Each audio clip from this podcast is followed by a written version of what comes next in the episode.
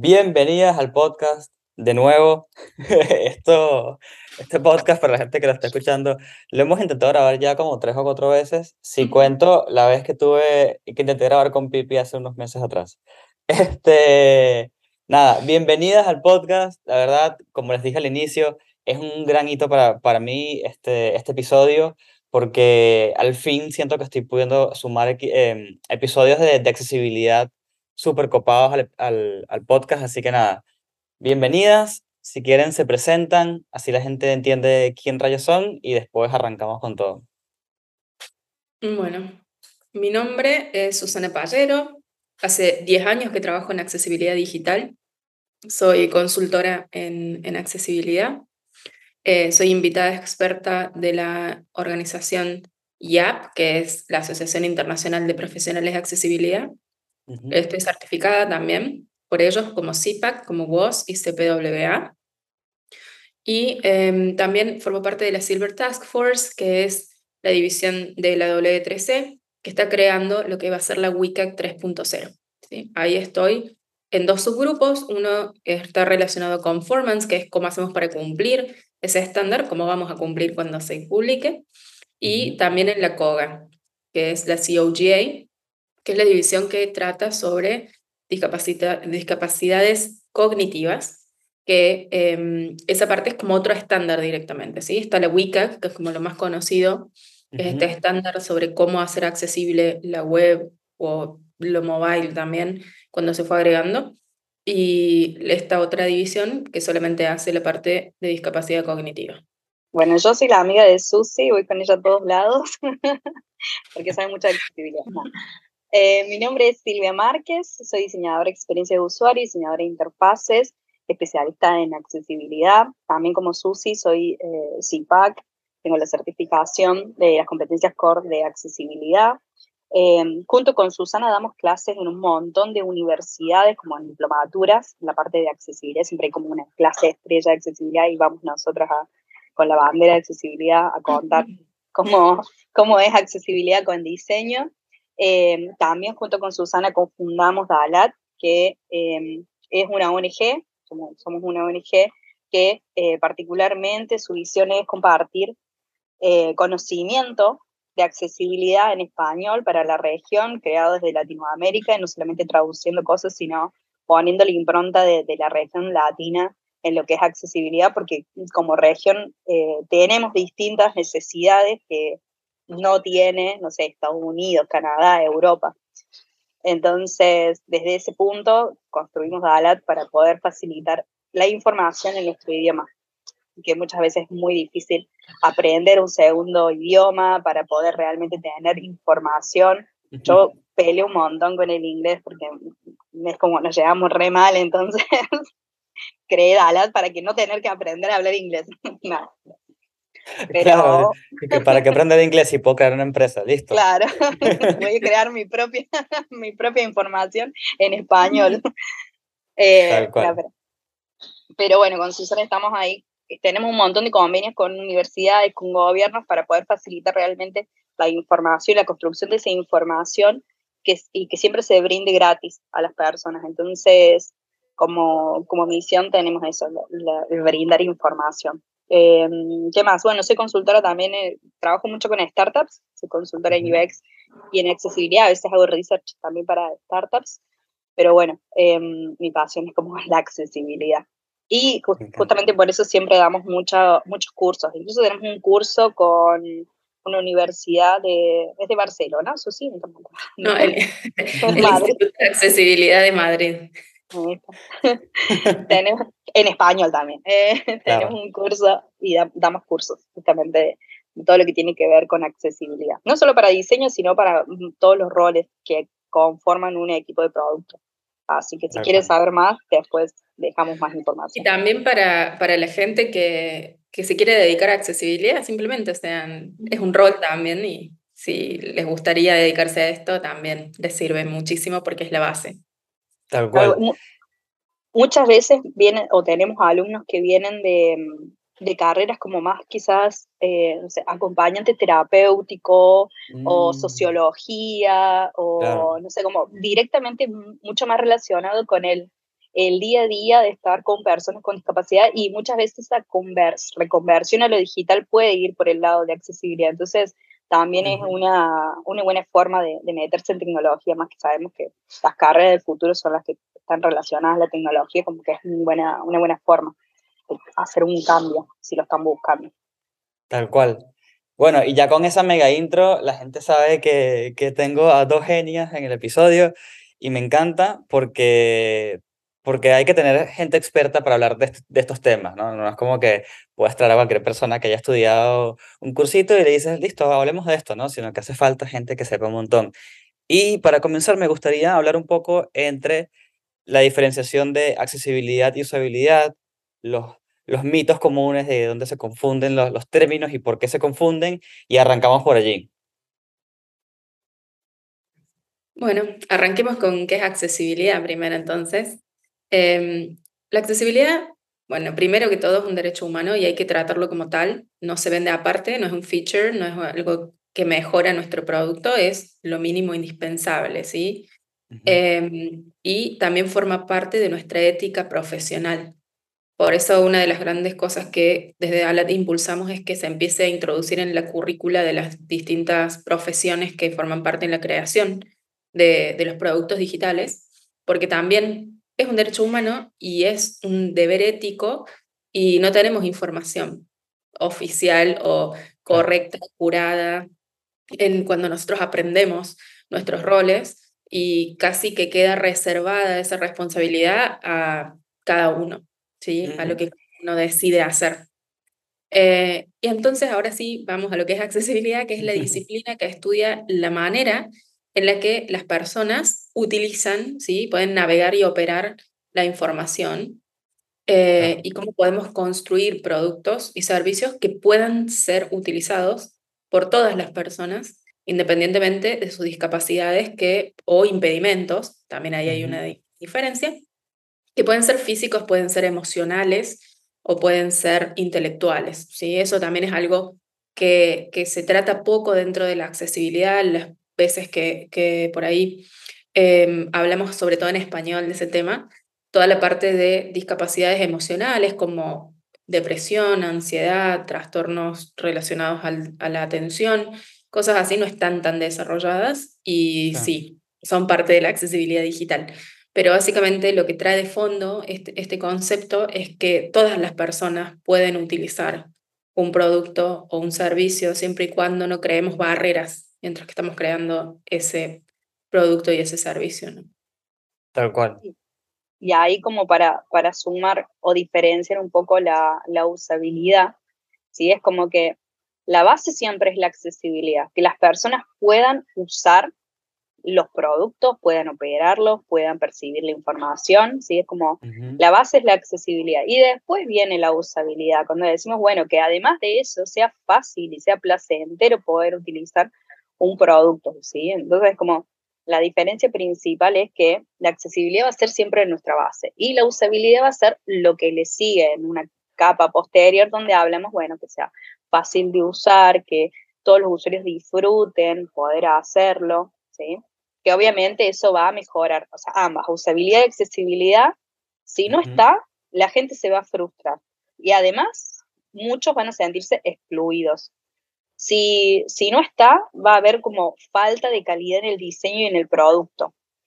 Y si está, la, la, verdad es que lo que va a generar es mayor adopción en los productos, mayor placer al usarlos, ¿sí? Y, y mayor este de, de, de, contar que un producto es bueno y que me está facilitando la vida. Si hay usabilidad y accesibilidad, entonces es siempre un win to win. siempre es ganar, ganar. Sí, igual algo a tener en cuenta, que me parece que es un error muy común hoy en día, eh, es creer que la accesibilidad es usabilidad para personas con discapacidad. Entonces, se incluye en un, en un momento no correcto del proceso, em, o se tiene en cuenta después de haber diseñado algo, o al mismo tiempo que las entrevistas de usuario.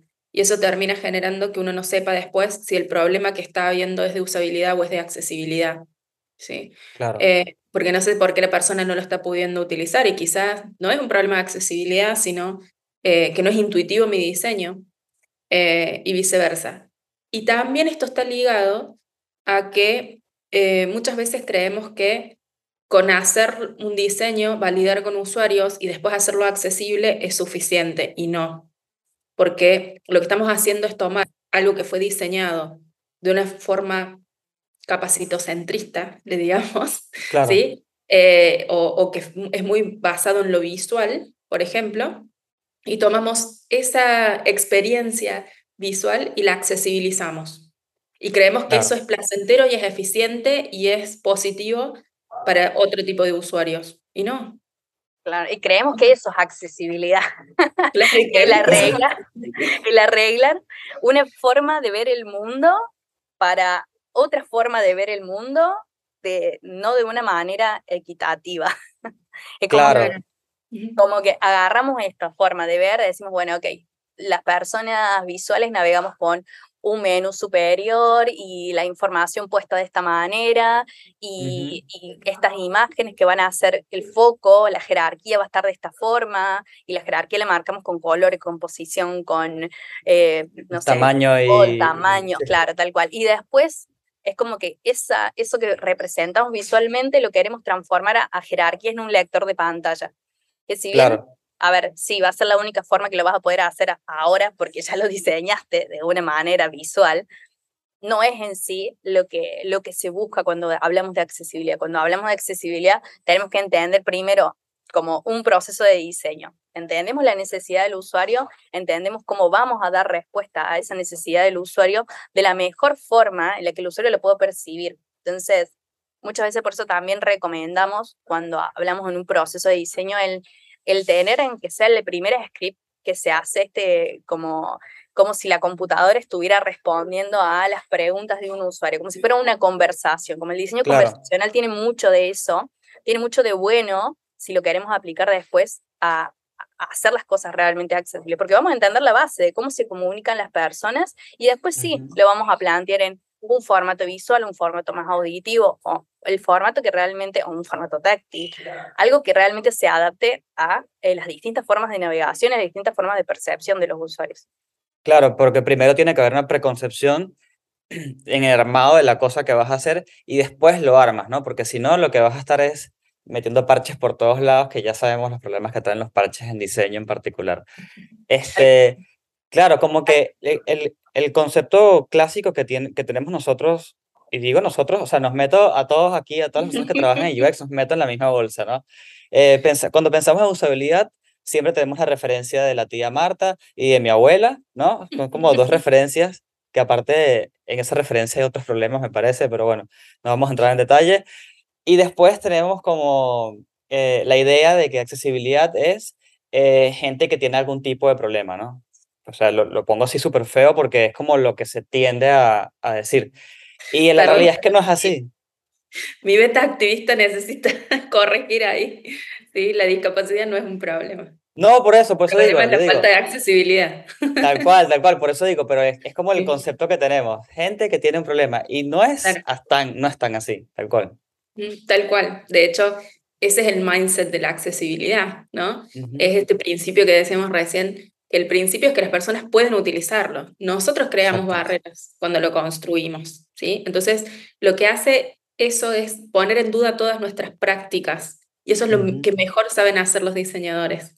Seguir ahondando y preguntando. Yo siempre digo, cuando doy las clases de, damos las clases de, en la uni, decimos, eh, igual es personal, perdón, me tiene pipi, pero eh, yo pienso que los diseñadores van a cambiar el mundo digital. Así de fuerte pero hasta que no surgió el, esta figura del diseñador que se centra en el usuario, de construir desde el usuario a la experiencia y al producto, em, no se empezó a pensar en el cumplimiento de los derechos humanos. Si vos te fijas, la mayor parte de personas interesadas en accesibilidad son diseñadores, porque los diseñadores empatizan y realmente comprenden eh, este tipo de limitaciones que tenemos al construir y al mismo tiempo son buenísimos aceptando críticas, que es algo que amo. Tal cual. diseñadores. Ellos toman positivamente lo que le estás diciendo porque para ellos es información, es valor y con eso pueden hacer algo, ¿sí?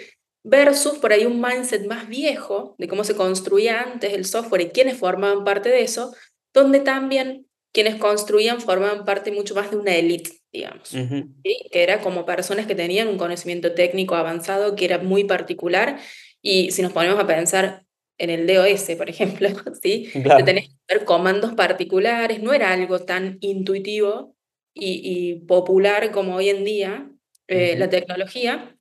Y creo que en ese proceso de democratización de la tecnología, los diseñadores forman parte fundamental. Yo creo que no estaríamos hablando de este tema siquiera.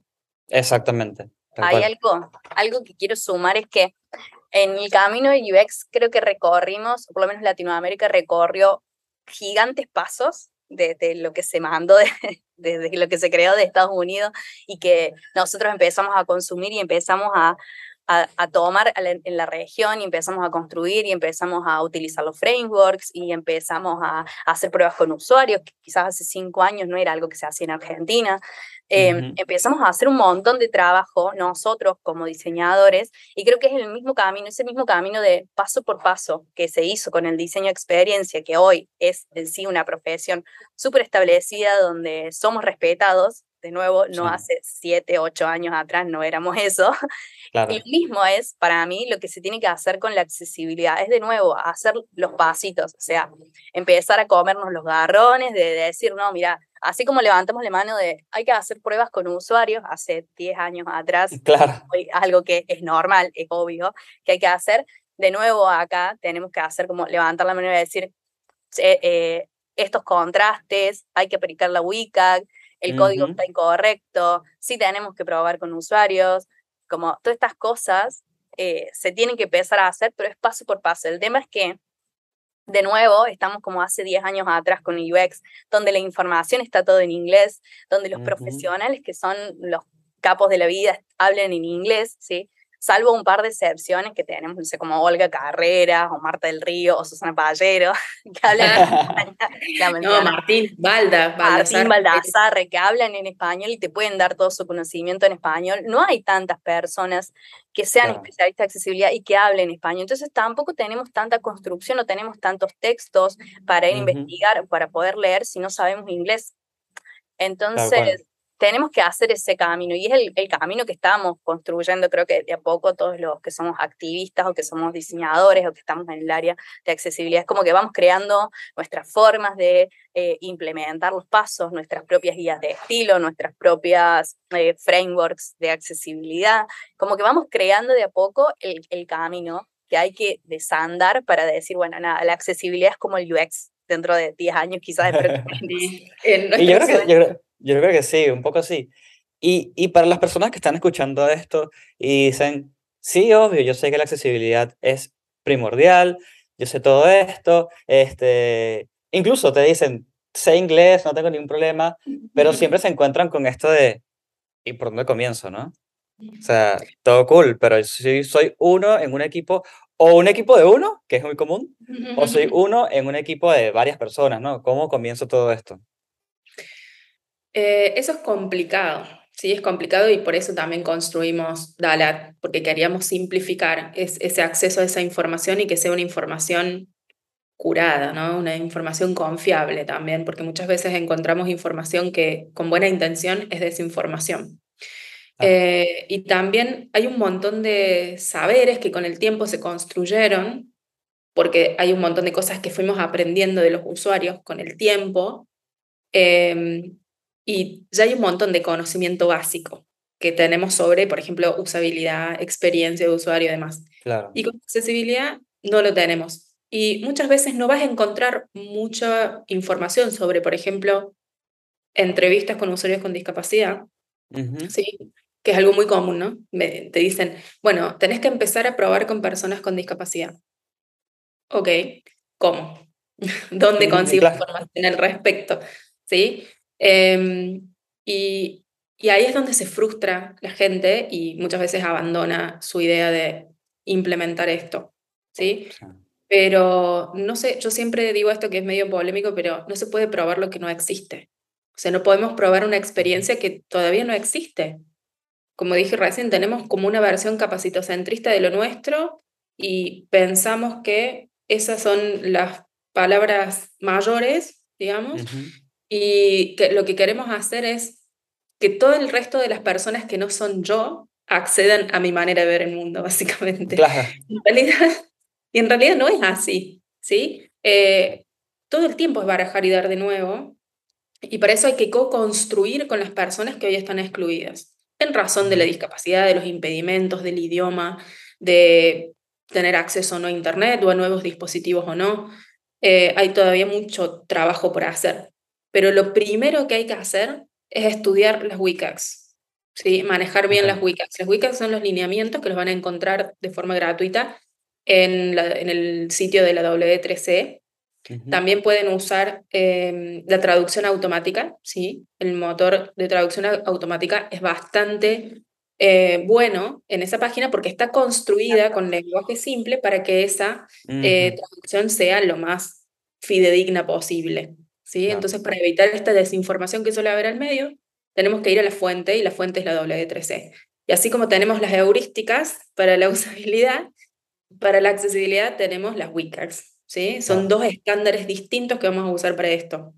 Y primero vamos a usar las WCAGs y después vamos a medir las heurísticas, ya con otra perspectiva también, porque ya cuando nos digan, eh, nos nombren las heurísticas, se nos van a ocurrir muchas más ideas y cosas que verificar que, que si yo no tengo en cuenta la accesibilidad, no. Entonces, si yo estoy comunicando un estado, si algo se está bajando, si algún mensaje de, de éxito o de error, y ya sabiendo las distintas formas y técnicas que yo puedo utilizar para que todas las personas lo puedan percibir y lo puedan comprender, entonces voy a seguramente innovar ¿sí? en lo que estoy construyendo. Entonces creo que esa es una de las partes que más me llama la atención de la accesibilidad, de, de cómo lleva la innovación. Algo ahí como para que se tenga en cuenta de lo que dice Susana. Me encanta que, que que no estemos como solamente en la base, como bueno, sabemos accesibilidad y sabemos usabilidad en un punto, digamos, que ya sabemos los dos. Cuando una vez que sepamos los dos y empecemos a profundizar en usabilidad y a probar la usabilidad o simplemente con las leyes heurísticas, empezando por las leyes heurísticas, tomamos una ley, una, ley heurística y con este mindset de accesibilidad se nos van a ocurrir cosas distintas, como por ejemplo este, no sé, el, una de las heurísticas, esto de machar la realidad Em, el mundo real con el mundo digital, cómo las personas interpretan el mundo digital, cómo las personas interpretan el mundo real.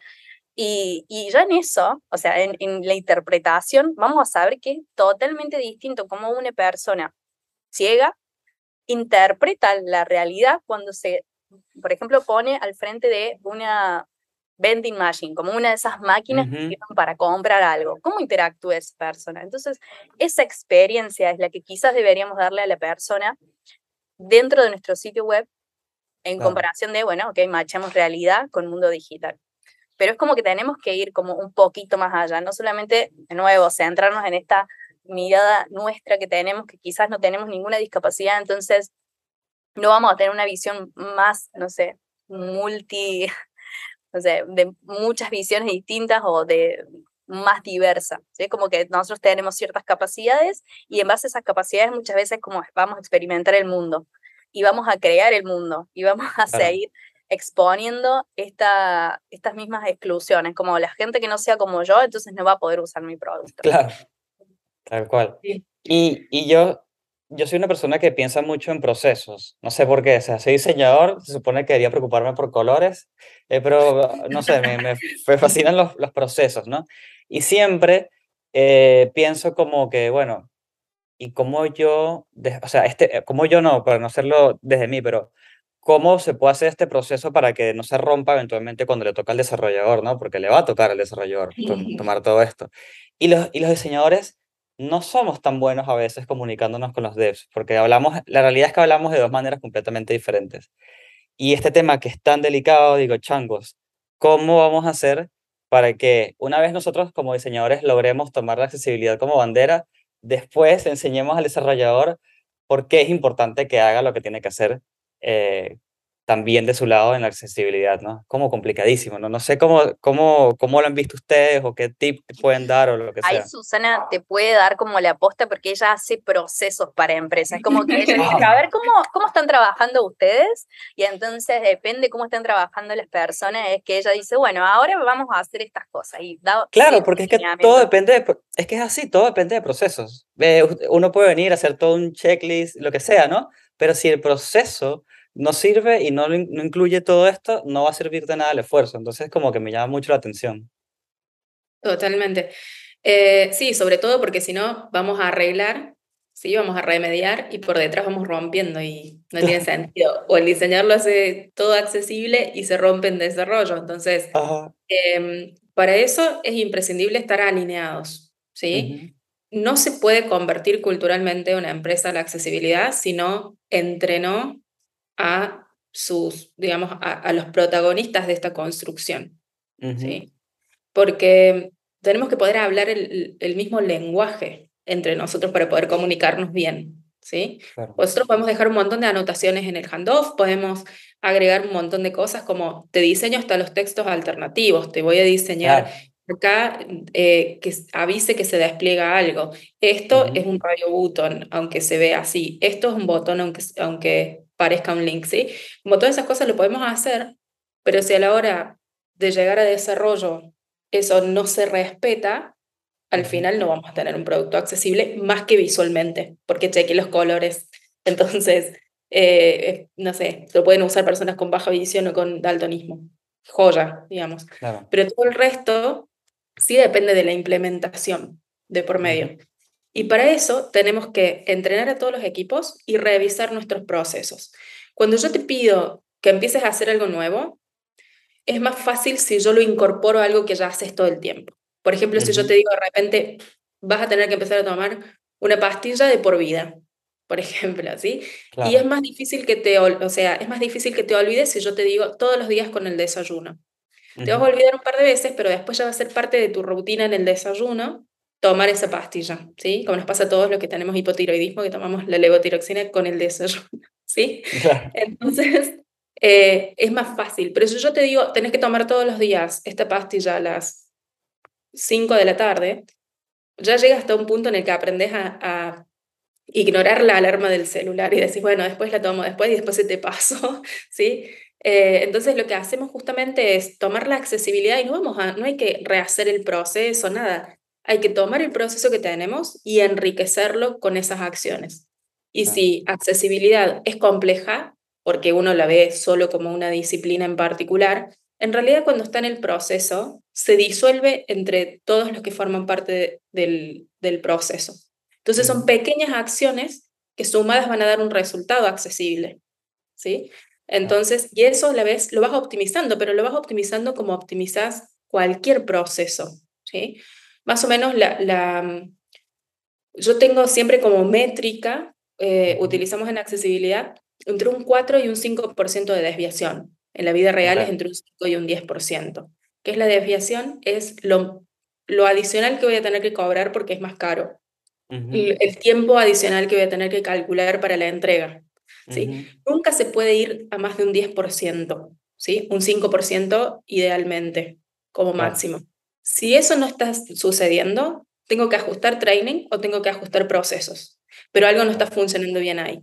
Y eso tengo que ajustarlo hasta que llega a los márgenes de ser una cosa más dentro de, del desarrollo. ¿sí? Y sobre todo con las metodologías ágiles, eso se hace mucho más simple de lo que era.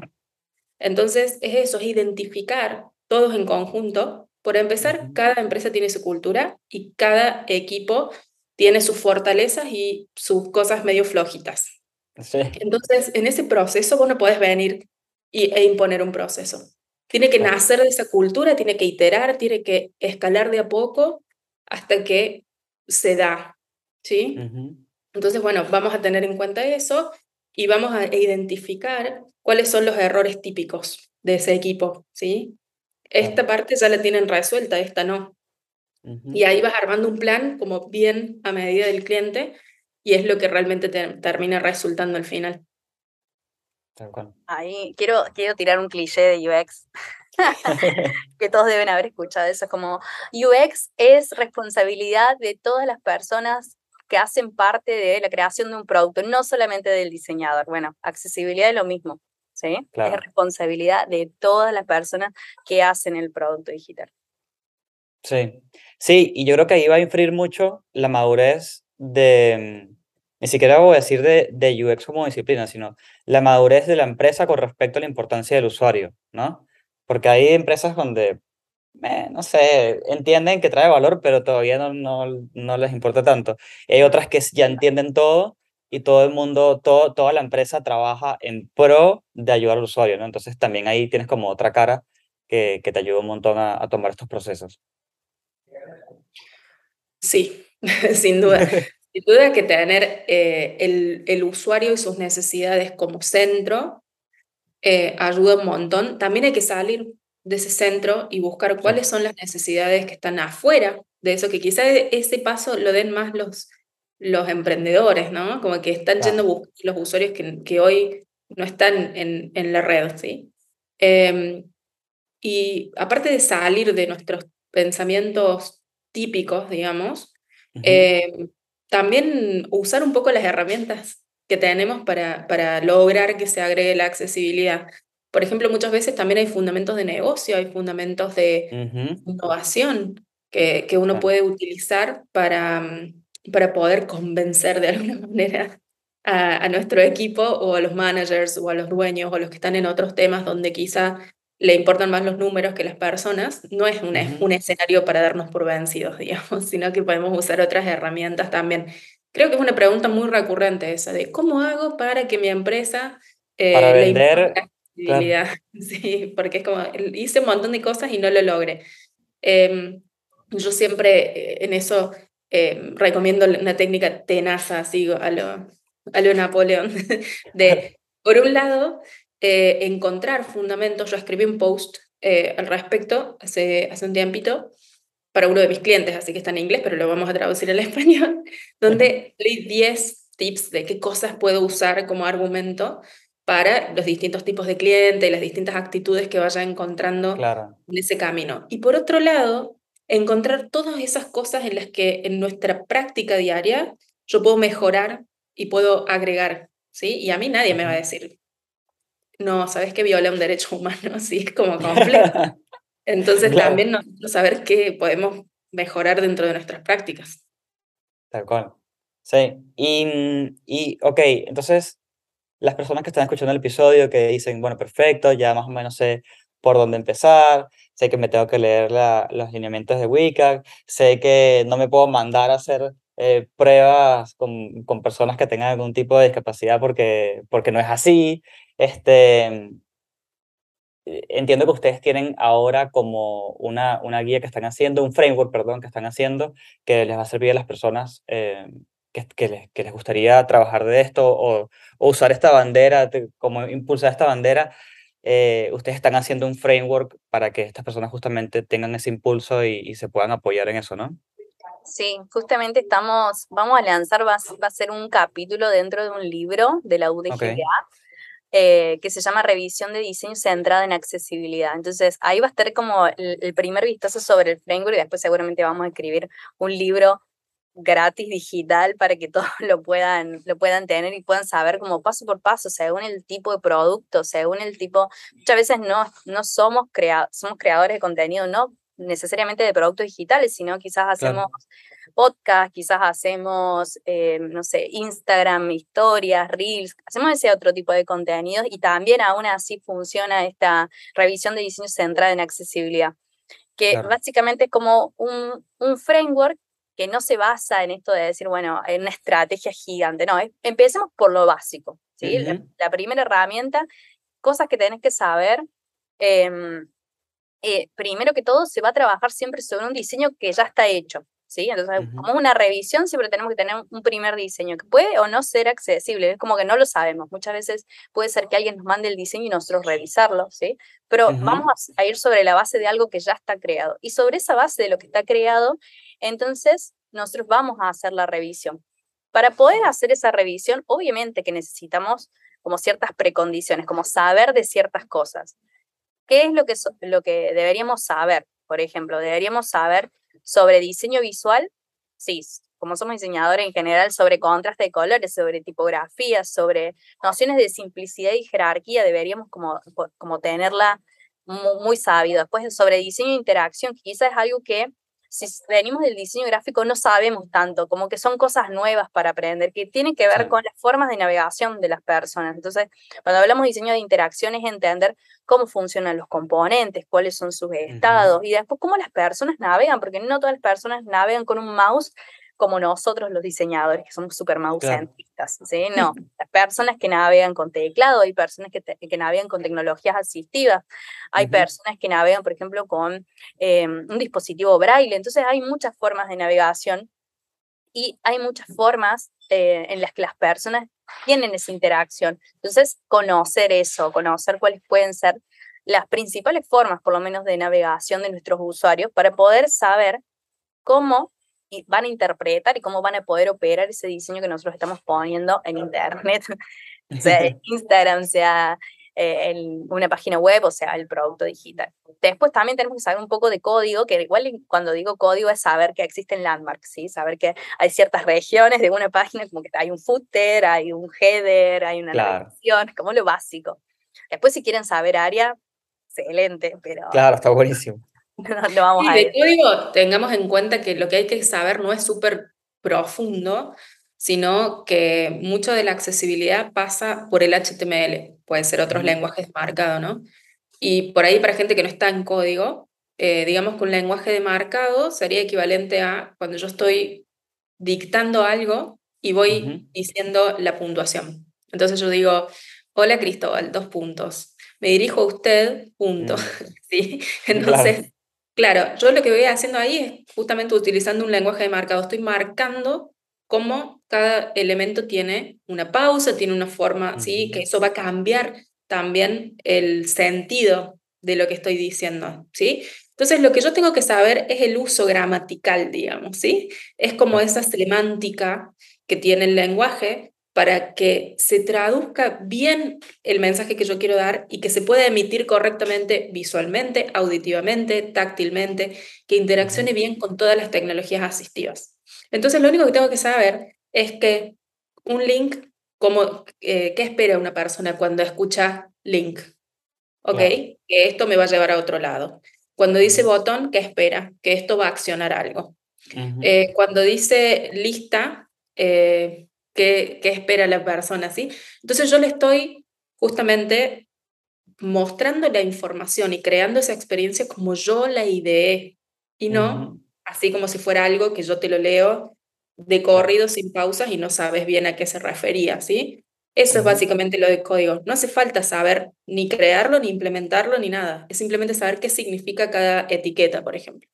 Claro, no caigan en pánico, gente que está escuchando esto. no, ahora tengo que aprender eso también, si no voy a violar derechos humanos. No, no, Entonces, ahí, ahí reitero, diseño de interacción, cosas que tenemos que saber, diseño visual, obviamente accesibilidad, que son las WICA, que es lo que nombramos al principio, la parte esta de código que dijo Susana, y la parte de leyes y regulaciones, que es súper interesante. No sé si querés como tirar un, primer vistazo. Me encanta porque Pipi dice, es súper interesante y a nadie le parece interesante, solo a mí en el mundo porque vengo de abogacía. Pero sí, eh, tener en cuenta que, bueno, como es un derecho humano, eh, es un derecho humano que se desprende del derecho a la información, al acceso a la información, eh, es algo que está regulado en el mundo y que hay distintas herramientas para poder protegerlo, ¿no? Y eh, por ende, muchas veces nos pasa, sobre todo para quienes trabajan para Estados Unidos, eh, ahí es un ambiente muy litigioso y de hecho creo que lo, que lo que mueve la accesibilidad digital es la cantidad de demandas que después de la pandemia se quintuplicó. Eh, entonces es un negocio literalmente en el norte. Y, y bueno, ahí tenemos que saber si nuestro cliente está cumpliendo o no con esas leyes por una cuestión preventiva. Muchas veces pasa que uno está em, implementando accesibilidad, pero ese cliente recibe una demanda y eso lo desanima terriblemente. Es como, ¿para qué estoy invirtiendo en esto si al final, ¿sí? esto me va a salir un dineral en, juicio? ¿sí? Entonces poder armar una estrategia más comprensiva y decir, bueno, esto no se me tiene que pasar porque es lo que usualmente genera demandas, por ejemplo, ¿sí? Eh, ¿Por qué? Porque, porque estas demandas en realidad son templates, ¿sí? Que, que usan muchos abogados y a veces ni se condice con la realidad. Hay, hay clientes, por ejemplo, que tienen una accesibilidad que es impecable y reciben este tipo de, de demandas y otros que tienen una accesibilidad horrible, pero no les reciben porque lo, en lo que se basan estos abogados es en evaluaciones automatizadas. ¿Sí? Ah, una herramienta automática y te dice, bueno, una lista de errores que quizá tienen que ver con partes del código que ni siquiera están visibles para ningún tipo de usuario o, claro como un label no asociado, pero que en realidad como está directamente, por ejemplo, arriba del field, eh, en realidad no es como una violación de la accesibilidad o lo hace inaccesible, ¿sí? Entonces, un montón de cosas, eso me, a mí me ayuda a poder crear una buena estrategia. Y por otro lado, me ayuda a poder exigir también y poder ayudar a mis clientes a exigir sus derechos, ¿sí? Entonces, tener más o menos una idea de cuáles son esos lineamientos generales en cada una de las secciones y de los países, me ayuda a eso, a saber cómo puedo ayudar a mis clientes y también qué estándar tienen que cumplir. De repente yo tengo un cliente nuevo, la ley me va a dar una idea de cuál es el estándar al que yo tengo o el nivel de conformidad. Entonces, si es a la WCAG 2.2, a la 2.1, a la 2.0, al nivel A, AA, AAA, ¿sí? Eso también suele estar especificado en algunas leyes. Me encanta porque no, es interesante, es súper interesante. o no. Es súper interesante. Pero considerando que uno tiene que tener como información al respecto de todo eso, la idea es poder construir nosotros después la información para que no te digamos solamente, bueno, tenés que saber de esto, no, bueno, tenés que saber de esto y está acá. Toma, empieza, empieza por acá. Y una vez que vos ya tenés esa información, es como seguir una serie de pasos, ¿sí? Como si hiciéramos una serie de pasos donde primero vamos a definir el alcance. Entonces, bueno, ¿cuál es el alcance? Necesitamos, lo primero, el diseño de base. Importante y súper importante es que si ese diseño va a estar en un Figma o va a estar en un Adobe XD o en un documento que está vivo, no podemos hacerlo en ese documento vivo porque todo el tiempo va a estar cambiando. Entonces, sí o sí necesitamos tipo, parar, sacarle una foto y a esa foto es la que vamos a revisar, porque si no, lo que va a pasar es que nosotros vamos a ir dejando nuestras notaciones y nuestras formas de arreglarlo, y de repente el equipo hace una semana ya dejó de usar ese componente, entonces no, no me sirve así, necesito sacarle una foto a esto, revisarlo y devolverlo, y una vez que yo lo devuelva, entonces se hagan todos los cambios, y si quieren una nueva revisión, se hace una nueva revisión sobre, de nuevo, una foto sobre ese diseño. Entonces, primero definir el alcance.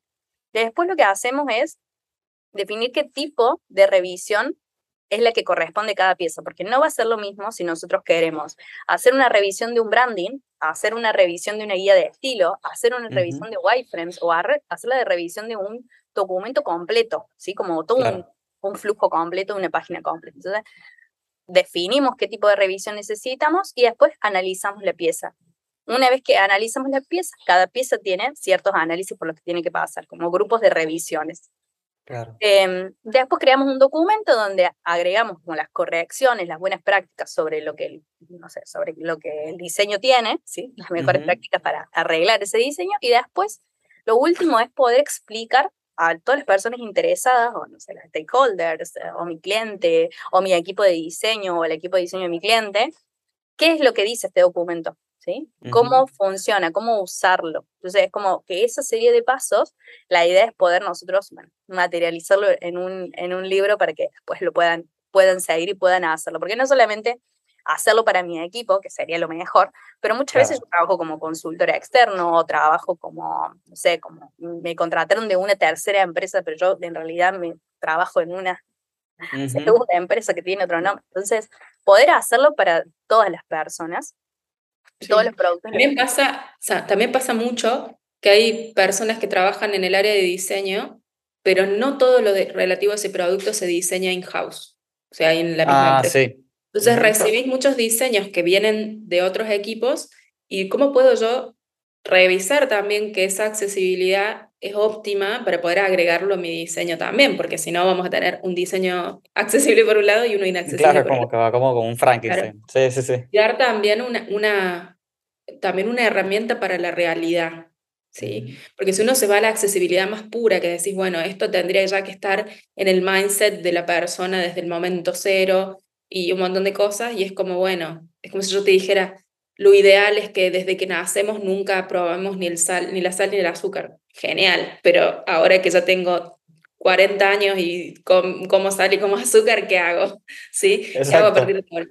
Claro, entonces eso, re, cómo podemos revisar nuestro diseño, de ahí vamos a poder sacar conclusiones para mejorar nuestras prácticas de diseño y a la vez tenemos una herramienta real para convertir eso que era inaccesible uh -huh. en algo accesible y después ir iterando sobre eso y poder ya sí, con estas prácticas base, ¿sí? Pero también yendo un poco a la realidad, que es que hoy en día la mayor parte de los productos digitales no son accesibles. Claro, exacto, porque ese es como un punto, como es un punto importante, ¿no? Porque la idea es comenzar desde cero, pero hoy muchos de los productos famosos que todos usamos ya están, o sea, están armados y, y, no, y no se armaron como deberían haberse armado. Entonces es importante poder entender que esa realidad por ahí existe. Y entiendo que, que también hay como una especie de checklist, que es un documento más que está en Figma, que está en inglés y lo van a pasar a español, pero eso ya está por ahí, ¿no? Sí. Eh, hice junto a Antonella Iseli y Tyler Codir, que es, eh, trabajan para un cliente que tengo que amo, si se puede llamar un cliente, lo aprendí con ITX, eh, que ellos justamente empezaron con un cliente que necesitaba accesibilidad Uh -huh. y se enamoraron tanto de la práctica y encontraron realmente la importancia, que ya hace más o menos dos años que estaban pasando por un proceso de cambio cultural muy profundo, donde uh -huh. ahora todos sus roles tienen un componente de accesibilidad, ya tenemos champions por divisiones Mirá. y cada vez van avanzando más porque lo que ellos quieren lograr, que ya estamos cerquita de eso, es que ellos son una software factory, van a sí. agregar accesibilidad como parte de lo que ellos construyen, siempre. No se va a vender aparte, no se va a cobrar aparte, no nada, es parte de cómo se construyen los productos. Y ahí Anto con Tyler, que están en la división de, de diseño, crearon esta checklist que se encuentra gratis en Figma, eh, que está verificada por todos los que estamos ahí y demás, eh, y que estuvimos co-construyendo y es una checklist que a ustedes les sirve para tenerla ahí mientras que están haciendo un diseño, para, como para no olvidarse qué tenían que chequear eh, en sus diseños. Y la estamos traduciendo al español. Ahora, Antonella lo está traduciendo al español y lo vamos a publicar con Dalat muy pronto, así que estén atentos. Me encanta. O sea que nada, básicamente la persona que escuchó este episodio ya haría entender la diferencia entre accesibilidad, usabilidad, eh, los errores más comunes y le dejamos como con dos grandes recursos, o tres, ¿no? Si contamos las guías como Wicca, que ya naturalmente deberían leerse, eh, tienen ya como varios recursos para comenzar a meterse en este tema que, eh, que no, no, es fácil, ¿no? O sea, entendamos de que es un proceso donde están involucrados varios, varios equipos, varias formas de trabajar, así que no se frustren, no vayan a creer que llegan un día, tocan la puerta, la tumban y dicen, ahora somos accesibles. No, aparte no existe lo accesible, eso es muy importante que lo tengamos en cuenta. La accesibilidad fluctúa en nuestro producto. ¿sí? Cada vez que mandamos código de producción no es la misma accesibilidad que antes. Es mejor, claro. es peor, pero no es la misma. ¿sí? Y a la vez eh, es un horizonte, uno nunca llega claro. ahí. Avanza hacia ese lugar, pero no es un lugar a donde llega. Uh -huh. ¿sí? Salvo que seas terraplanista, pero bueno, ahí otro tema. no tenés una percepción muy, muy real. Pero eh, es algo que no nos tenemos que frustrar queriendo buscar la perfección, porque no existe llegar a ese punto. Entonces uh -huh. siempre va a fluctuar la accesibilidad de lo que hago, ¿sí? Tengo que estar atento nada más. Eh, ya que a mí me gustan más los números pares que los impares, te dejo cuatro recursos para que Vamos, puedas empezar ahora mismo.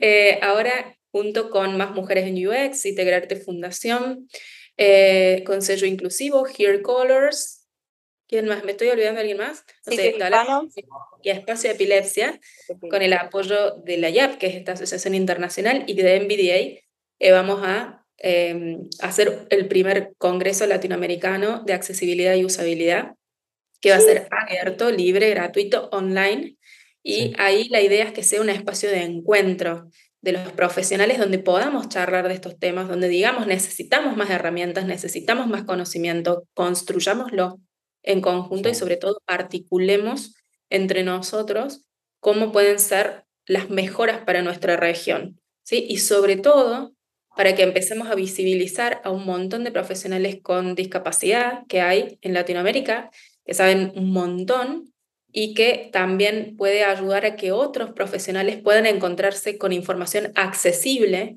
porque si bien nosotros hablamos mucho y se habla mucho en el diseño de probar con usuarios con discapacidad, la realidad es que yo ahí también tengo otra opinión medio polémica, que creo que hay ciertos eh, sesgos que no podemos superar como personas, ¿sí?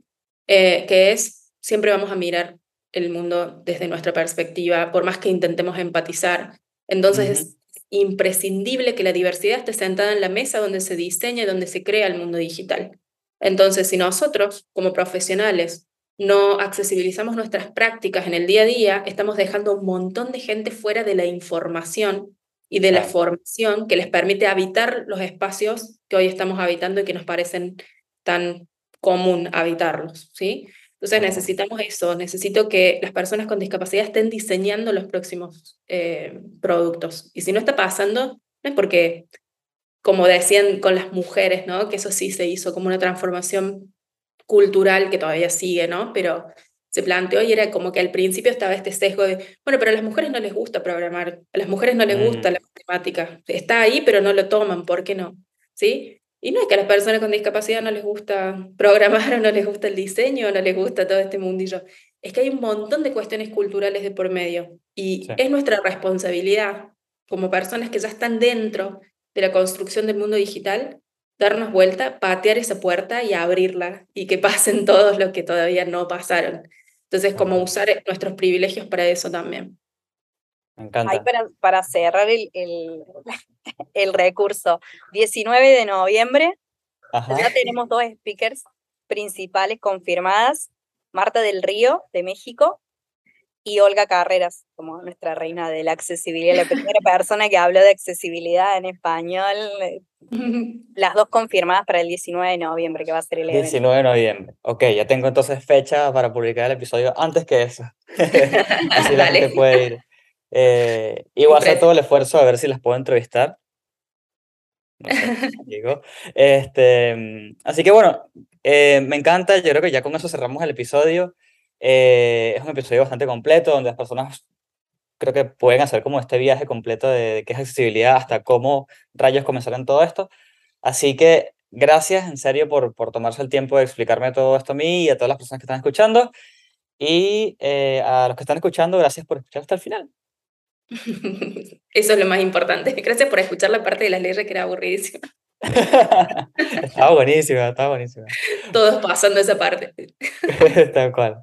Bueno, gracias a todo el mundo en serio y nos vemos en la próxima. Muchas gracias. Adiós. Chao, chao.